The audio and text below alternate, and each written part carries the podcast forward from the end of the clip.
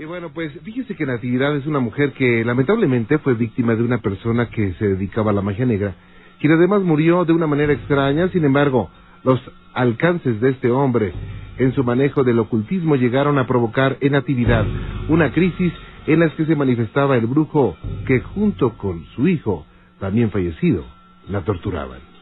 Estos son los archivos secretos de La Mano Peluda.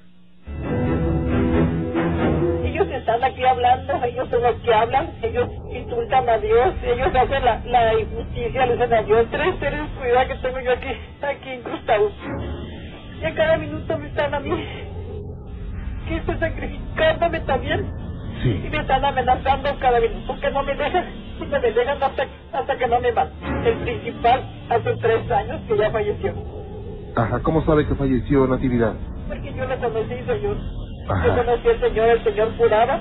Tenía mucha gente que él, él este curaba, iban cientos de personas ahí con él, Ajá. a que lo curaran, a que curara pues el señor a las personas. Yo también me lo recomendaron y yo fui a, a que me curara.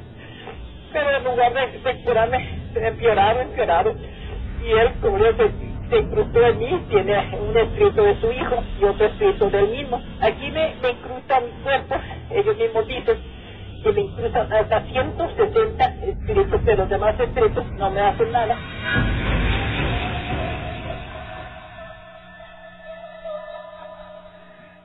Esos espíritus negros le confesaron que junto con otras 160 entidades le harían imposible vivir.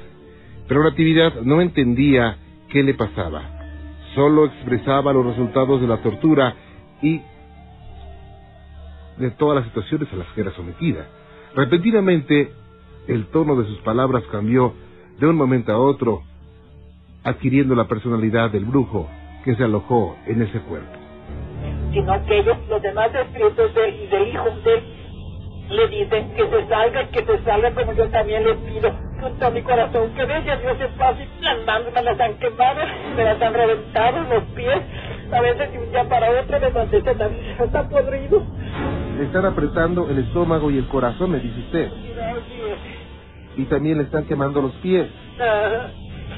Me están, y ahorita siento los pies pesados, entumidos, estoy sentada completamente muerto. Ajá. ahorita los pies como lo siento, ¿me entiendes? Dios este, cuidándome, defendiéndome día y noche, pero ellos los hacen, como le digo, como dice la palabra, ellos picadillo para que no estén con esa mujer.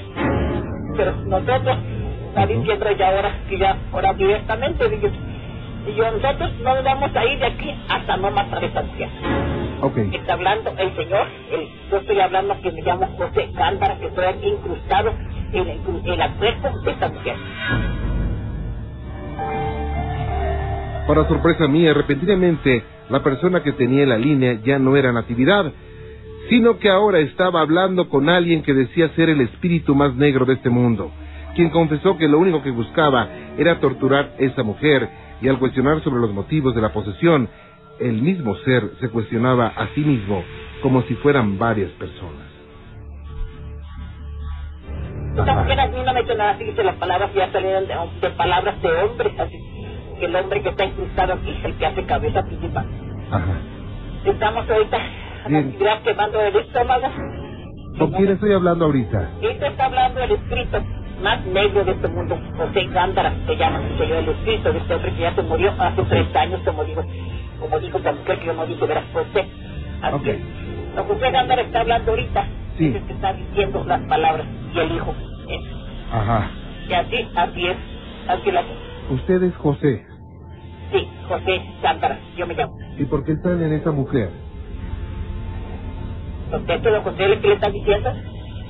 ¿Eh? Conteste, ¿Por qué? porque no quiere contestar a José, ¿verdad? Dígale por qué, por qué está aquí. ¿Quién está ahorita, Natividad? Está, ahorita en mi, en mi puesto de actividad está José Gándara. Ok. José Gándara somos dos espíritus en uno. Y mi hijo que es Víctor Gándara Camacho, Ok, ahorita estoy hablando con quién. con José Gándara. Ok, usted está dentro del cuerpo de Natividad. Dígale pues que sí, así es.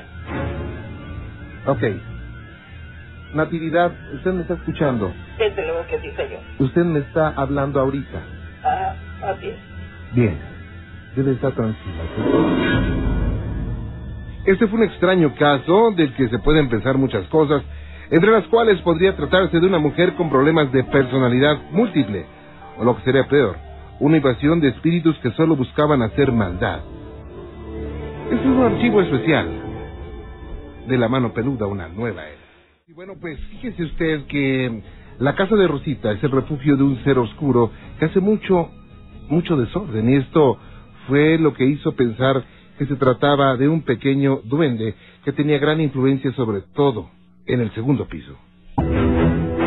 Ya aquí en su pobre casa nos dio una casa hace como 13 años. Entonces, cuando nos cambiamos, pues de recién que nos cambiamos no empezamos a notar nada extraño, sino que eran como las 2, 3 de la mañana y me timbraban a mi casa. Yo me levantaba a la carrera a ver quién era y, y pues no había nadie.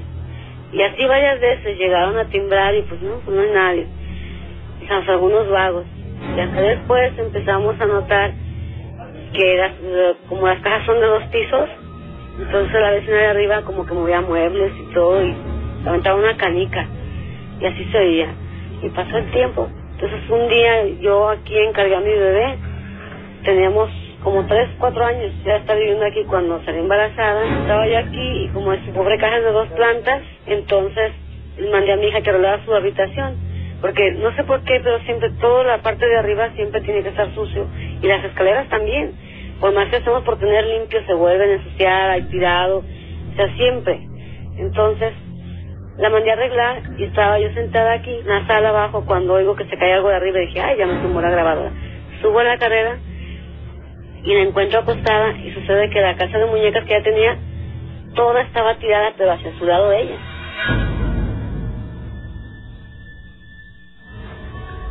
Ese ser se había apoderado de todo el segundo nivel en donde las manifestaciones eran muy frecuentes. Levantaba objetos, hacía ruidos y muchas situaciones que cada vez más eran más fuertes. Entonces dije, mira, este duende sucio ya tiró todo eso, porque ella estaba bien dormida. Entonces me bajo, acomodo todo y me vuelvo a bajar. Y al ratito que me bajé, se asoma mi hija y me dice, mamá, mamá, dice, ahorita que se subió, dice, fíjese que, que sí la oí, pero no me pude levantar, alguien estaba encima de mí. Y si no pude abrir los ojos, ni, ni, ni moverme. Pero yo sí la oí que subió, mamá. Y ya me se baja bien sudorosa, así, con mucho miedo. Entonces ya le digo, ay, hija, digo, son tus nervios, a lo mejor estabas, como porque tenía las manos arriba, digo, estabas mala, como, no, mamá, estaba alguien arriba de mí. Así pasó. Entonces, después seguimos, eh, se caían las cosas en el patio, estábamos viendo la tele o algo, y ¿sabes? las cosas se caían. De la nada, así, todas las tapaderas o así, las escobas en el patio. Y como aquí son las casas pequeñas, los departamentos, entonces todo se oye muy bien y pues ¿quién anda? Nadie. Entonces, este, un día en la noche yo me subí arriba al cuarto porque estaban hablando por teléfono, me subí arriba y al bajar señor Juan Ramón, haga de cuenta que, que al dar la vuelta así de la escalera, se me borraron los escalones. La prueba más contundente de que algo extraño vivía en la casa de Rosita fue cuando tenían un invitado que también vio la sombra que atravesó la pared y no solo eso, también provocó que tratara de matar a su esposo. Después estaba un día mi sobrino y, mi, y mis hijos, después de una reunión, se fueron a dormir y dice uno de mis sobrinos, oiga tía, fíjese que anoche dice, yo tengo miedo aquí en su casa, digo, ¿por qué?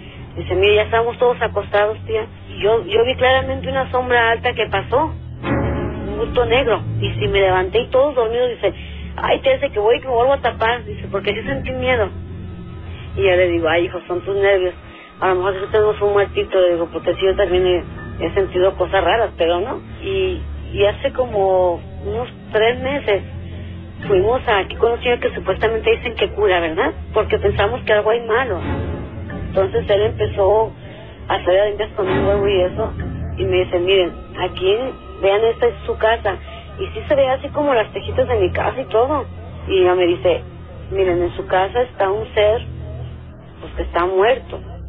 Me dije, fíjese que sí, a veces que de la nada mi socio andamos, pero yo de la nada lo peleo. Incluso una vez, señor Juan Ramón, lo quise matar y yo sentí un coraje hacia él. y le encajé un cuchillo a mi esposo. Y si ya se quieta, no sé cómo, sea, cree que no se le iba a encajar y sí se lo encajé en la costilla. Y no nada más nada, van como dos veces. O sea, lo que hace es salirse y se va, me ignora porque dice que tiene miedo que lleguemos a algo grave. Y bueno, un caso más de las casas habitadas por energías que sin lugar a dudas provocan mucho terror en las familias.